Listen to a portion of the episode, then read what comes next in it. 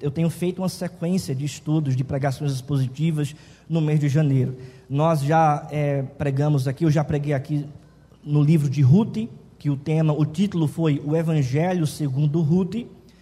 Já preguei no é, livro do profeta Jonas, que o título foi O Evangelho segundo Jonas. E nesse mês, então, nós iremos aprender mais da palavra do Senhor no livro do profeta Naum. E os irmãos então já sabem qual é o título: O Evangelho segundo Naum, segundo Naum. Por que eu tenho colocado esse título, irmãos? Porque a palavra de Deus, tanto no Antigo e no Novo Testamento, apontam para uma verdade única e sublime, que é o tema central das Sagradas Escrituras, que é o Evangelho de Jesus Cristo. Então, todos os livros do Antigo Testamento os livros proféticos, profetas maiores, profetas menores, inclusive Naum, apontam para o Evangelho de Jesus Cristo. Isso não é coisa que o pastor Otávio inventou, mas isso, é, isso vem da nossa tradição reformada, da reforma protestante. Nós não somos uma sinagoga é, judaica. Nós não pregamos, não deveríamos pregar, não é, moralismo cristão, não é?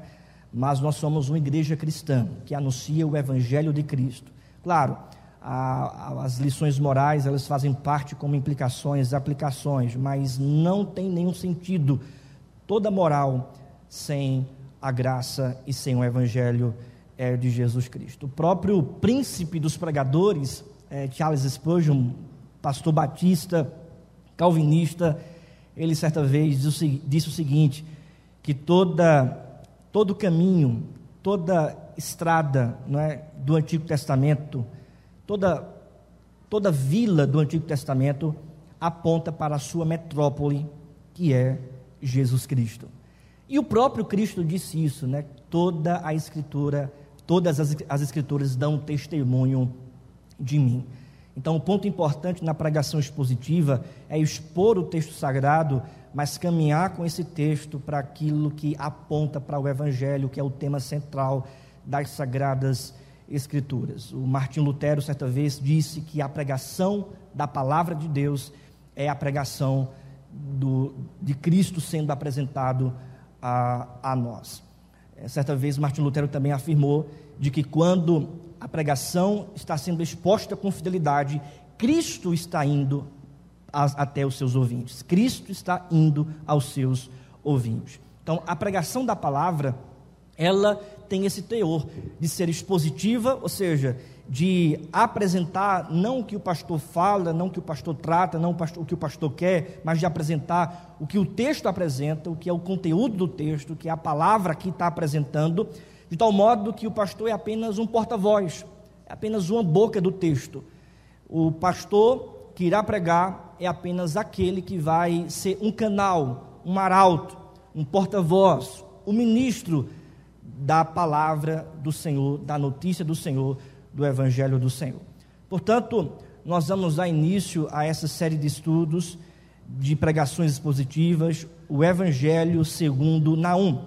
Se você recebeu o boletim, na parte interna do boletim, tem aí é, o tema, os pontos, um lugar para anotações e você pode acompanhar, portanto, também a mensagem é,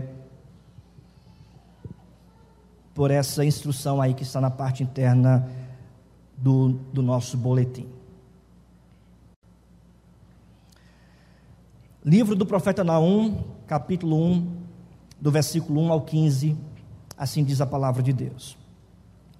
Sentença contra Nínive, livro da visão de Naum, o Ecosita.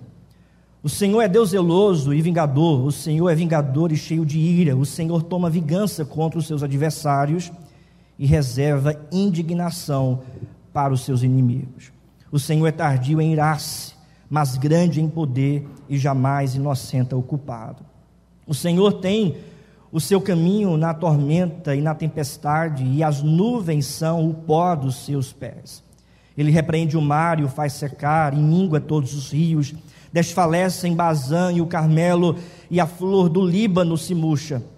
Os montes tremem perante ele, e os outeiros se derretem, e a terra se levanta diante dele, sim, o mundo e todos os que nele habitam. Quem pode suportar a sua indignação? E quem subsistirá diante do furor da sua ira? A sua cólera se derrama como fogo e as rochas são por ele demolidas. O Senhor é bom, é fortaleza no dia da angústia e conhece os que nele se refugiam. Mas, como com inundação transbordante, acabará de uma vez com o lugar desta cidade, com trevas perseguirá o Senhor os seus inimigos. Que pensais vós contra o Senhor? Ele mesmo vos consumirá de todo e não se, levantar, não se levantará por duas vezes a angústia. Porque ainda que eles se entrelaçam com os espinhos e se saturam de vinho como bêbados, serão inteiramente consumidos como palha seca. De ti, Nínive, saiu um que maquina o mal contra o Senhor, um conselheiro vil. Assim diz o Senhor: por mais seguros que estejam e por mais numerosos que sejam, ainda assim serão exterminados e passarão. Eu te afligi, mas não te afligirei mais mas de sobre ti, Judá, quebrarei o jugo deles e romperei os teus laços.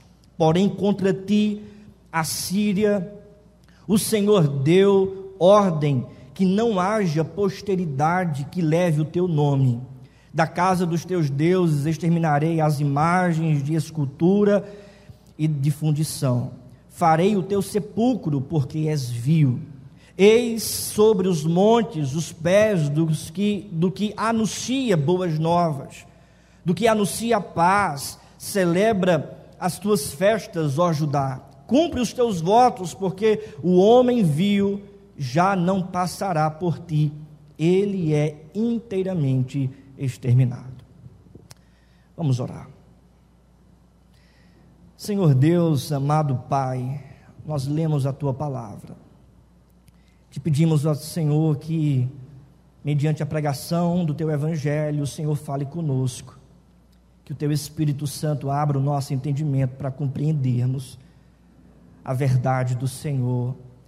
Que a tua palavra desça ao nosso coração e nossa alma e nos alimente espiritualmente. Que Cristo venha até nós e que por meio da tua palavra possamos, ó Deus, contemplar a glória de Cristo a glória do teu filho, a tua presença. Fala conosco, Senhor Deus, que possamos, ó Pai, retornar para as nossas casas, nossos lares, nesta noite, convictos, ó Deus, que ouvimos a tua palavra. Assim, Pai amado, nós oramos em nome de Jesus Cristo. Amém.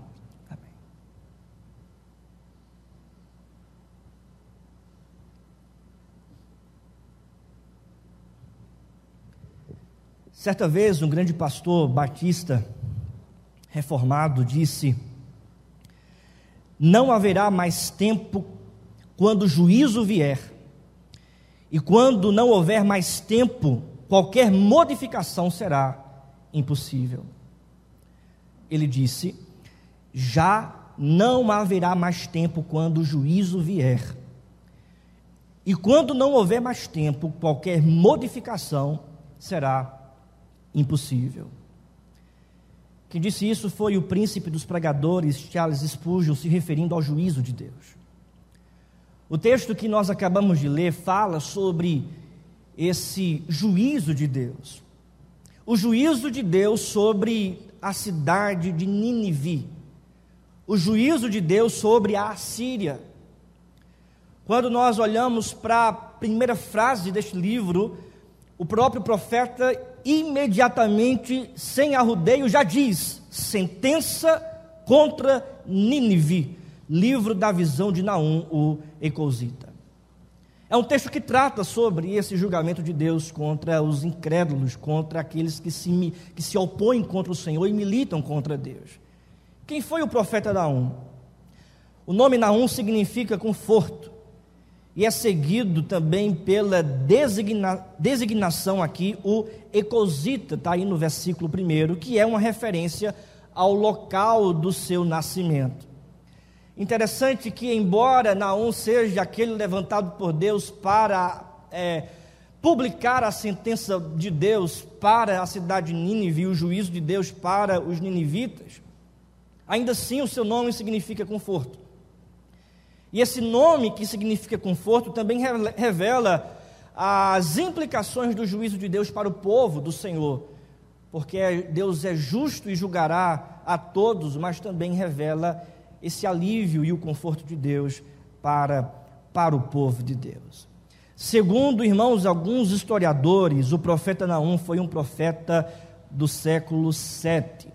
E de acordo com esses historiadores, eles afirmam que foi esse profeta que anunciou a palavra de Deus para Nínive cem anos após, ou seja, um século após do profeta Jonas anunciar a palavra de Deus também para os ninivitas.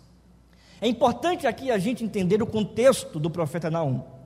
Israel já tinha sido dividido em dois reinos. Israel do norte e Israel do sul. Israel do sul é conhecida como Judá, que tinha por capital Jerusalém.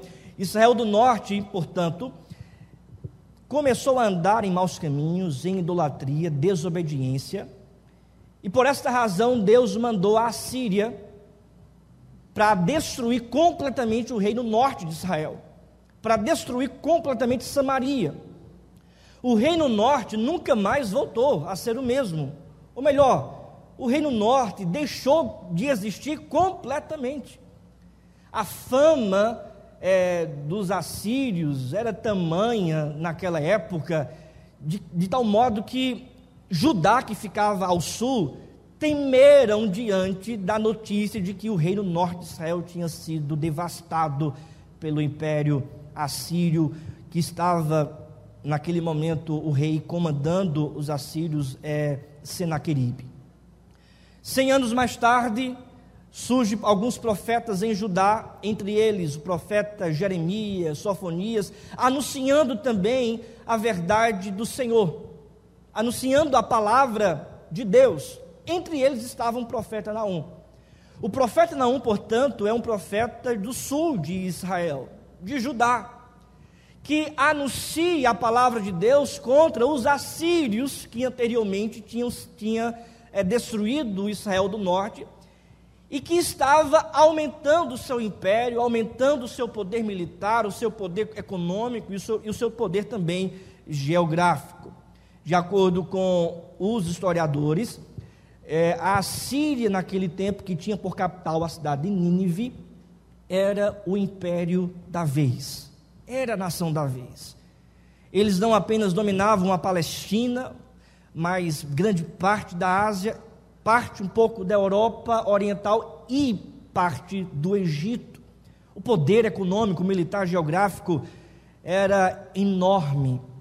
Embora os ninivitas tinham sido convertidos pela mensagem do profeta Jonas 100 anos anteriormente, Embora eles tivessem se arrependido dos seus pecados quando Jonas foi levar essa mensagem, cem anos depois eles retornaram à idolatria, retornaram à crueldade, retornaram à maldade. Você vê isso, por exemplo, no capítulo 3 do profeta Naum, quando ele diz: Ai da cidade sanguinária, toda cheia de mentiras, de roubo, e não há, é, e que não solta a sua presa ou seja, é uma cidade cruel, injusta, mentirosa. Eis o estalo de açoites e de estrondo das rodas, o galope dos cavalos e carros que vão saltando, os cavaleiros que é, esporeiam. Ou seja, o profeta Naum fala dessa crueldade desses, desses homens, dessa nação, desses ninivitas, assírios, que estavam ainda cultivando uma idolatria e desonrando o Senhor. A crueldade deles é enorme. Alguns historiadores afirmam que, é, ao conquistar uma terra, os assírios eles violentavam e estrupavam as mulheres, matavam as crianças e decapitavam os homens. Muito sangue foi derramado por esse povo. eles eram cruéis, eles estavam praticando maldade, eles estavam subjugando até mesmo Judá. Porque, embora a Síria dominasse toda aquela região da Palestina, Egito, e Judá ainda tivesse a sua autonomia de nação, ainda assim, eles estavam submetidos aos assírios por meio de impostos, por meio de relações políticas, por meio de tratados, de tal modo que tudo que Judá é, fazia ou queria fazer tinha que pedir permissão ao rei da Síria. É nesse contexto, portanto, que o profeta Naum se levanta em Judá, anunciando uma mensagem não muito coerente com a política da época. Porque a mensagem de Naum era uma mensagem de julgamento contra os assírios. E a política da época era que Judá deveria ficar calada e quieta e não se meter com os assírios. Israel do norte que o diga.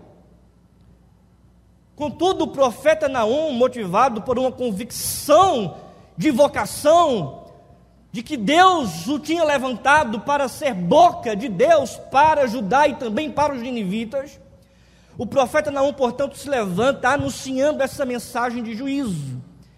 E nós percebemos essa sentença, essa mensagem, o caráter dessa mensagem no texto que nós lemos do versículo 1 ao versículo de número 15.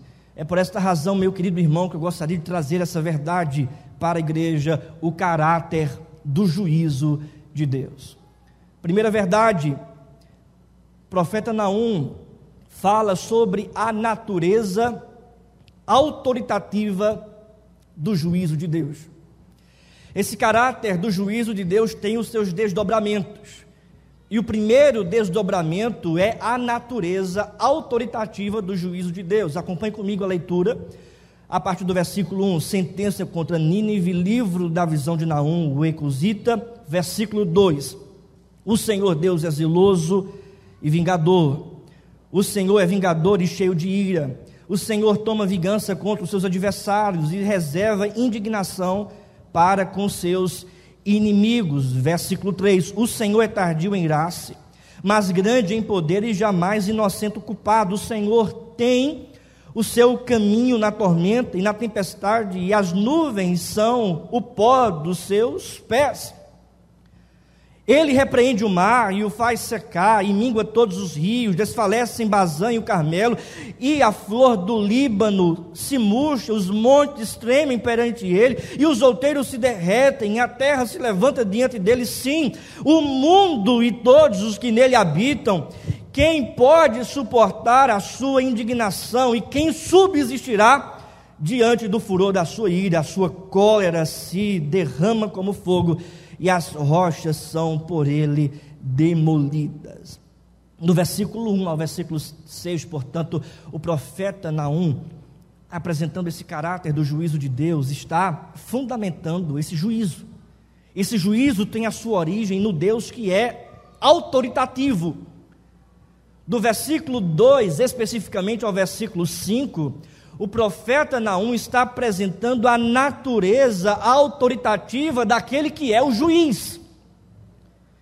No verso 1, Naum apresenta a sentença. Do 2 ao 5, Naum está apresentando o juiz.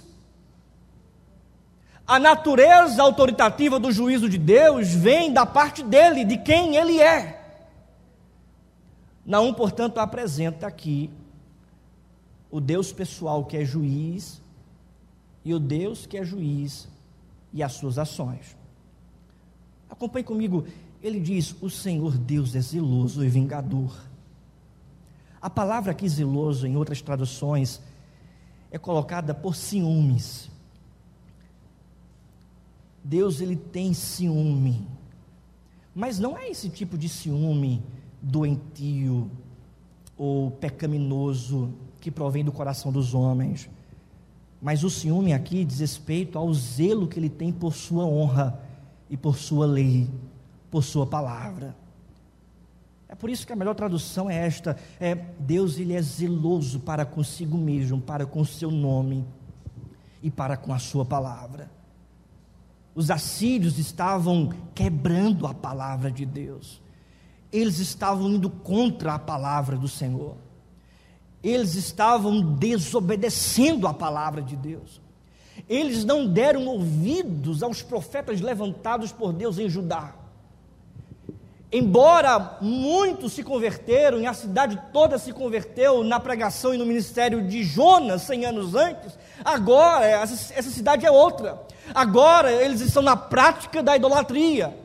Agora eles estão na prática da crueldade, de um poder avassalador e cruel e sanguinário que tem oprimido a muitas pessoas. E é nesse contexto, portanto, que o profeta Naum se levanta dizendo: ó, Deus, ele é zeloso para com a sua lei, ele é zeloso para com o seu nome, ele é zeloso para com a sua palavra, portanto, ele é vingador e cheio de ira para com aqueles que se opõem e militam contra o seu nome, a sua palavra, que no caso aqui eram os assírios. A palavra vingador não é essa vingança que o mundo ocidental pensa, né, dos filmes, da cultura, de uma, uma vingança carnal, mas a palavra aqui, vingador, o Senhor é vingador, cheio de ira, é a ideia de que Deus trará a recompensa para aqueles que estão em pecado desobedecendo e militando contra o Senhor. Há um teólogo, servo de Deus, falando sobre esse termo, ele diz o seguinte: a definição desta vingança é a vingança da parte de Deus, que é a medida de uma recompensa justa. A medida de uma recompensa justa. Ou seja, Deus ele está irado contra todos aqueles que estão vivendo na prática do pecado, militando contra a verdade de Deus, se opondo contra o nome do Senhor. O texto diz que ele está indignado. Veja a expressão aqui do profeta: o Senhor toma vingança contra os seus adversários e reserva indignação para os seus inimigos. Não somente ele vai dar a recompensa justa para os seus inimigos, mas ele está indignado.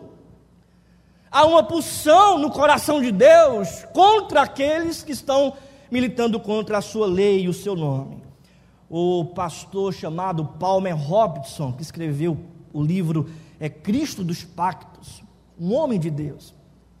Ele falando dessa indignação, ele disse o seguinte: o pecador culpado rogará que uma avalanche de rochas o cubra, não propriamente como uma maneira de escapar da dor, mas por causa da terrível do terrível senso de rejeição e repúdio fluindo da presença perante a qual ele tem de permanecer. Eu vou repetir o pecador culpado rogará que uma avalanche de rochas o cubra, não propriamente por uma maneira de escapar da dor, mas por causa da terrível, do terrível senso de rejeição e repúdio fluindo da presença perante a qual ele tem de permanecer. Ou seja, o pecador diante da presença de Deus, ele está recebendo esse senso terrível da própria rejeição de Deus, clamando ainda para que a sua vida é, desfaleça e morra, porque pior é permanecer perante Deus diante da sua indignação e rejeição. É isso que o profeta Naum está aqui apresentando. Deus está indignado contra, contra os pecadores. No versículo 3, o profeta Naum continua: O Senhor é tardio em irar-se, mas grande em poder e jamais inocente o culpado. Ele é tardio em irar-se. A sua misericórdia é imensa, a sua graça é imensa, e as chances de arrependimento são infinitas. Contudo, Ao apresentar a ira de Deus, a sentença de Deus, o profeta não diz mais grande em poder e jamais inocenta o culpado. O Senhor tem o seu caminho na tormenta e na tempestade, as nuvens são o pó dos seus pés. Veja a natureza daquele que é juiz, ele é soberano, ele é autoritativo. No versículo 4, ele repreende o mar e o faz secar, mingua todos os rios, desfalecem Bazã e o Carmelo, e a flor do Líbano se murcha, os montes tremem perante ele, e os outeiros se derretem, e a terra se levanta diante dele, sim, o mundo e todos os que nele habitam. É a linguagem do profeta Naum dizendo: a Deus, ele, ele tem autoridade. Ele tem autoridade sobre a criação, autoridade sobre o mar. É ele quem repreende o mar. Mais que isso, é ele quem faz secar o mar e minguar todos os rios. Desfalecem Bazã e o Carmelo e a flor do Líbano. Essa região, irmãos, Bazã, região do, Car do Carmelo, eram regiões frutíferas, eram regiões populosas, eram regiões que a terra era boa, eram regiões que nunca é, secava, a terra não era árida, são regiões maravilhosas. E Naum está dizendo, ó, ele desfalece essa terra que para vocês é terra boa. Ele pode mudar isso. Ele pode reverter isso, porque ele está acima da criação. A flor do Líbano se murcha, e queridos, na cultura hebraica, principalmente nos escritos do Antigo Testamento, o Líbano é símbolo de poder, é símbolo de grandeza, as raízes dessa árvore é, ganham a metros no solo, de tal modo que nada pode murchar a sua flor, nada pode minguar essa planta. Contudo, o profeta Naum diz: ó, essa, essa árvore, esse Líbano, a sua flor, que é símbolo de poder para vocês, Deus faz murchar. Os montes tremem perante ele. Da mesma forma, a cidade de Jerusalém que o profeta Naum profetizava, ou seja, capital de Judá, essa cidade ficava em cima de um monte. Essa cidade também era uma fortaleza natural, porque Jerusalém era rodeada por montes. Montes, portanto, para os judeus, eram, eram símbolos de proteção, de fortaleza. Mas ainda assim, profeta Naum diz: ó, os montes tremem perante ele. Os outeiros se derretem, a terra se levanta diante dele, sim, o mundo todo e os que nele habitam. O profeta Naum está apresentando Deus que tem autoridade sobre a criação, autoridade sobre as nações, autoridade sobre os reinos, tem autoridade sobre a criação e fazer com que essa criação também julgue é, o pecador e nações autoridade sobre os inimigos, autoridade sobre os opressores, autoridade sobre o céu, sobre a terra, autoridade sobre tudo e sobre todos. Ele é o supremo juiz. O caráter, portanto, do juízo de Deus está fundamentado nesta natureza autoritativa de quem é Deus. Ele tem total autoridade 2020 que o diga. Porque nós fizemos planos em 2020, fizemos uma agenda em 2020, fizemos compromissos em 2020, fizemos um planejamento familiar para 2020, viagens marcadas para 2020. E o que foi que Deus fez? Deus parou o mundo em 2020.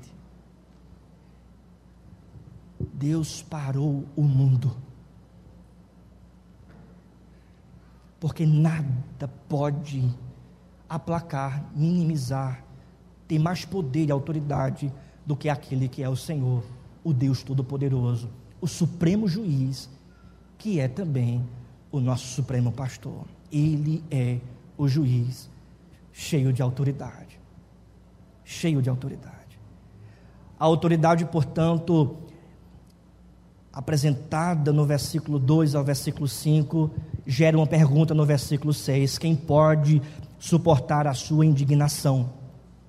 E quem subsistirá diante do furor da sua ira? Quem pode aplacar a indignação santa de Deus? Quem pode minimizar a ira do Senhor contra pecadores, contra aqueles que vivem no, no pecado, contra aquele que é culpado. Deus não é, inocentará o culpado, diz o versículo 2. Ou melhor, versículo 3, jamais inocente o culpado. Versículo 6, quem pode suportar essa indignação? A sua cólera rama como fogo e as rochas são por ele demolidas. Ou seja, o profeta Naum está apresentando que a autoridade de Deus ninguém pode aplacar. E quando Deus sentencia, a sentença dele é iminente. Ninguém pode mudar. É exatamente isso, irmãos, que o profeta Naum está aqui sentenciando. Está falando essa verdade para os assírios, profetizando isso para os assírios. O caráter do juízo, do juízo de Deus tem uma segunda verdade. Tem um segundo desdobramento, que é o alvo específico do juízo. Veja o que diz o versículo 7: O Senhor é bom é fortaleza no dia da angústia e conhece os que nele se refugiam, mas com inundação transbordante acabará de uma vez com o lugar desta cidade, com trevas, perseguirá o Senhor seus inimigos. Que pensais vós contra o Senhor? Ele mesmo vos consumirá de todo. Não se, levant, não se levantará por duas vezes angústia. Versículo 10. Porque ainda que eles se entrelaçam com os espinhos e se saturam de vinho como bêbados, serão inteiramente consumidos como palha seca. De ti, Nínive, saiu um que maquina o mal contra o Senhor, um conselheiro vil. O profeta Naum aqui, irmãos, está apresentando o alvo dessa sentença, o alvo específico do juízo de Deus. E o alvo específico do juízo de Deus é os assírios, é Nínive, e ele diz aqui que de Nínive saiu esse que é inimigo, saiu esse que é, hum, é que maquina o mal contra o Senhor, um conselheiro vil. Ou seja, provavelmente o rei ou um líder daquela, da, um líder que tem autoridade sobre os assírios que está conduzindo a Síria contra o nome de Deus, contra o zelo do nome do Senhor. E um ponto importante aqui é que a sentença de Naum, de Deus, apresentada por Naum contra os assírios, é uma sentença que manifesta esse poder implacável que vem da parte do Senhor. Porque no versículo 8 diz: Mas com inundação transbordante acabará de uma vez com o lugar desta cidade. Interessante, irmãos, que de acordo com os estudiosos, os historiadores, 300 anos após a profecia de, de Naum, a cidade de Nínive foi destruída, completamente destruída. De tal modo que, é, nesse período de 300 anos, de, de, de três séculos, as pessoas que passavam por essa cidade não reconhecia que ali era uma cidade. Nós sabemos que na, no, na, na história apresentada pela palavra de Deus, Israel do Norte é destruída pelos assírios, os assírios ameaçam Judá, Deus levanta os profetas de Judá para pregar para Judá e também contra a ameaça dos assírios. Os assírios, por sua vez, não se, não se arrependem diante da mensagem dos profetas de Judá. E aí Deus levanta Babilônia, Nabucodonosor, para destruir a Síria completamente, de tal modo que a Síria nunca mais voltou a ser a mesma. É uma sentença implacável que nada pode mudar. Veja, é, com trevas perseguirá o Senhor seus inimigos.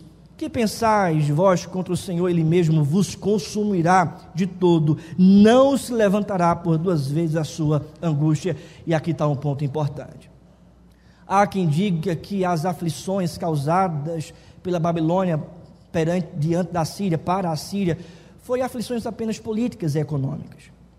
Há quem diga, alguns historiadores, que as aflições causadas e, e, é, pelas nações durante o decorrer da, da, história da humanidade são aflições apenas é, resultantes né, de, de, desacordos políticos, de ambições apenas é, meramente humanas, de conturbações apenas militares.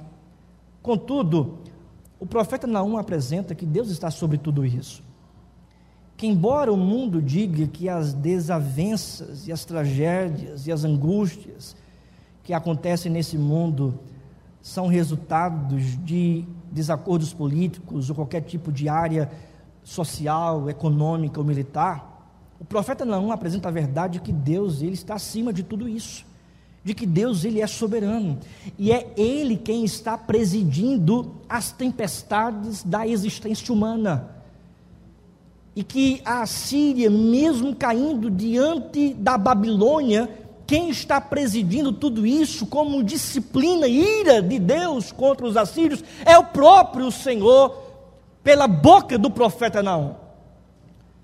É Deus quem preside todas as coisas. E quando nós lemos o Salmo, é, o Salmo 29, o salmista ele diz: Deus preside aos dilúvios e como rei presidirá para sempre porque ainda que eles se entrelacem com os espinhos, ainda que eles se saturem com vinho e fiquem embriagados, ainda que eles gozem do seu poder, ainda que eles gozem do seu conforto, ainda que eles continuem a desfrutar dos prazeres mundanos, vivendo contra a palavra de Deus e contra a vontade de Deus, ainda assim Deus não vai inocentar o culpado e a justiça de Deus chegará. Essa é a palavra do profeta de, de Deus também para nós, para a sua igreja, para o povo, para o mundo. Meu querido irmão, os assírios não eram crentes, eles não eram bonzinhos, mas está aqui o profeta Naum anunciando a palavra de Deus para os assírios. Assim também o que o, o que o mundo mais precisa hoje é da igreja anunciando a palavra de juízo e de graça do Deus que não vai inocentar o culpado, uma palavra que motive as nações ao arrependimento, se arrependam dos seus pecados, creiam em Jesus Cristo, porque Ele é o único caminho, a verdade e a vida, porque haverá um dia em que Cristo voltará e Ele vai julgar a todos, e todos aqueles que estiverem em Cristo serão salvos, mas aqueles que estiverem longe de Cristo, estes serão condenados. O que o mundo mais precisa hoje não são de infectologistas, não são de cientistas, não são de, de, de, de pessoas que trabalhem nessa, nessa área é, de vacina e por aí vai. Isso é importante, mas o que o mundo mais precisa, algo primordial, é que os profetas de Deus se levantem anunciando a palavra do Senhor. E quando eu me refiro profeta, eu não estou me referindo a esse neopentecostalismo doido por aí, mas eu estou me referindo à igreja se levantando e anunciando anunciando a palavra de Deus com fidelidade.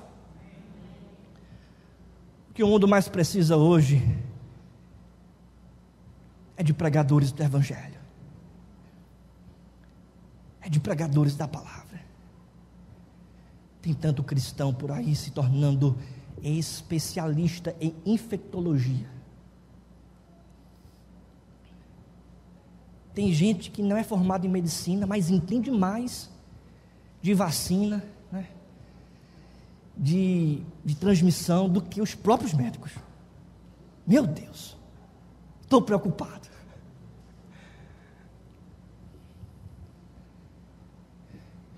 Contudo, o que a Bíblia nos orienta é de sermos especialistas na palavra, é de propagarmos com prioridade a palavra. O Brasil precisa se arrepender dos seus pecados. As nações precisam se arrepender dos seus pecados. O mundo precisa se arrepender dos seus pecados. Porque Deus não inocentará o culpado. A terceira e última verdade, queridos, é a força iminente do juízo de Deus. Veja o que diz o texto, versículo 12 ao 15. Assim diz o Senhor: por mais seguros que estejam, por mais numerosos que sejam, ainda assim serão exterminados e passarão, e eu te afligi, mas não te afligirei mais. Versículo 14: Porém, contra ti, a Síria, o Senhor deu ordem que não haja posteridade que leve o teu nome da casa dos teus deuses. Exterminarei as imagens de escultura e de fundição. Farei o teu sepulcro, porque és vil. Ninguém pode aplacar esse poder. A força é iminente. Ela vai chegar. O juízo de Deus vai chegar. O versículo 12, o profeta não é enfático, ele diz: ó, por mais seguros que estejam, e por mais numerosos que sejam, ainda assim serão exterminados e passarão, e passarão. O mundo pode permanecer no seu conforto, você pode permanecer rodeado de coisas que trazem para você segurança, mas se você permanece no pecado, militando contra a vontade de Deus, minimizando o nome do Senhor, desonrando o nome de Deus, envergonhando o nome daquele que é o teu cabeça, o teu Salvador. Se você não se arrepender dos seus pecados, o juízo de Deus chegará. Por mais que seja numeroso, por mais que seja, é, por mais que você esteja em uma zona de conforto, seguro, ainda assim, nada pode aplacar o juízo de Deus, porque essa força é iminente, ou seja, a força de Deus chegará e o juízo do Senhor chegará, eles passarão. O profeta Naum aqui, meu querido, está sentenciando essa cidade à morte. Em breve a cidade será destruída. Eles não deram ouvidos à palavra, eles não se arrependeram, da, não se arrependeram dos seus pecados. Agora perceba, essa força iminente, ela tem dois aspectos porque ela traz o juízo para os opressores, o juízo para os inimigos, mas traz também alívio e conforto para o povo de Deus. Alívio e conforto para o povo de Deus. Porque veja o que diz o texto, versículo 13: Mas sobre ti, Judá, povo de Deus, quebrarei o jugo deles e romperei os teus laços. O juízo de Deus, portanto, traz dois aspectos. Primeiro, o aspecto de, de uma sentença pública que causa morte para os opressores, juízo para os inimigos. Mas, por outro lado, segundo, é uma sentença, é um juízo que traz alívio para o povo de Deus, que traz conforto para o povo de Deus. Judá você vai ser livre. Judá, você vai se tornar livre dos seus opressores. Judá, Deus vai arrancar esses laços, vai romper com os teus laços. Judá, você vai ter paz. É por esta razão que no versículo 7 o profeta não diz: O Senhor é bom, é fortaleza no dia da angústia e conhece os que nele se, se refugiam. O povo de Deus estava sendo oprimido pelos assírios. E aí Deus vem com a sentença mediante o profeta Naum e diz: Ó, Deus vai julgar e vocês terão alívio, terão conforto, terão paz, porque o juízo de Deus tem esse aspecto de alívio para, para o seu povo. Versículo 15, veja o que diz: Eis sobre os montes os pés do que anunciam boas novas do que anuncia a paz, celebra as tuas festas, ó Judá, cumpre os teus votos, porque o homem viu, esse homem mau, do versículo 11, o homem viu, já não passará por ti, ele inteiramente foi exterminado. Anuncia as boas novas, anuncia e celebra as tuas festas, cumpre os teus votos, faz uma assembleia e festeja, porque você já está livre, porque o juízo de Deus para os inimigos do Senhor revela a paz e a celebração para o povo de Deus. Três implicações para a nossa vida. Primeiro, o evangelho apresentado por Naum anuncia um Deus que não inocentará o culpado. O evangelho apresentado por Naum anuncia o Deus que não inocentará o culpado. Os assírios estavam na prática do pecado, não deram ouvido à voz do profeta, permaneceram na prática daquilo que os afastava da presença de Deus, zombaram do nome de Deus. Ainda assim, Deus levantou seus profetas, mas não deram ouvidos, e agora Deus está sentenciando. O profeta não diz: Ó Deus jamais inocentará o culpado. E esta é a mensagem do Evangelho. Deus ele é gracioso, sim. Deus ele é misericordioso, sim. Mas Deus ele é justo. Deus ele se ira contra toda impiedade e perversão dos homens. Deus ele não apenas se ira contra a, prática do pecado, mas ele também se ira contra o pecador. Deus vai mandar é pecadores ao inferno e não o pecado ao inferno. O juízo de Deus, portanto, se dá, meu querido irmão, quando pecadores não se arrependem dos seus pecados, mas permanecem na prática do pecado. Qual a mensagem, portanto, de Naum para a nossa vida? Se arrependam do, do, do, dos seus pecados. Nós devemos, irmãos, cultivar um arrependimento sincero e genuíno. Viver na presença de Deus, irmãos, é vivermos de acordo com a Sua vontade, lutarmos contra a prática do pecado e anunciar esse Deus justo para o mundo. O arrependimento é algo necessário para entendermos os planos e as benesses e recebermos dessas benesses para a nossa vida. Há um certo pastor que disse que ninguém absolutamente ninguém chegará no porto seguro da glória sem antes navegar pelo canal estreito do arrependimento. Quantos estão aí que não se arrependem de nada? Quantos estão aí se alegrando, se festejando com seus próprios pecados? Quantos estão aí, queridos, se embriagando com as coisas deste mundo? Nós, semelhantemente na um, precisamos nos levantar e anunciar a mensagem de arrependimento, porque somente mediante o arrependimento é que nós recebemos vida e perdão pelos nossos pecados. Segundo, o evangelho apresentado por Naum mostra que a mensagem impopular do evangelho deve ser anunciada pela igreja de Cristo. O evangelho apresentado por Naum mostra que a mensagem popular do evangelho deve ser anunciada com fidelidade pela igreja, igreja de Cristo. Politicamente era incorreto o que Naum estava fazendo. Judá estava subordinada aos assírios. Judá não queria intriga com a Assíria. A mensagem não era politicamente correta, era impopular. Mas ainda assim o profeta anunciou. Assim também nós devemos anunciar o Evangelho de Cristo. Por mais que ele seja impopular em alguns ambientes que nós estamos, por mais que ele não seja aceito, por mais que doa, o Evangelho confronta os nossos pecados. O Evangelho apresenta o Cristo que muda e transforma a nossa vida. É o Evangelho da graça, mas aqueles que são alcançados pela graça são transformados também para, pela graça para vivermos, viver em novidade de vida. Esse Evangelho, portanto, deve ser anunciado com fidelidade para a nossa cultura secular.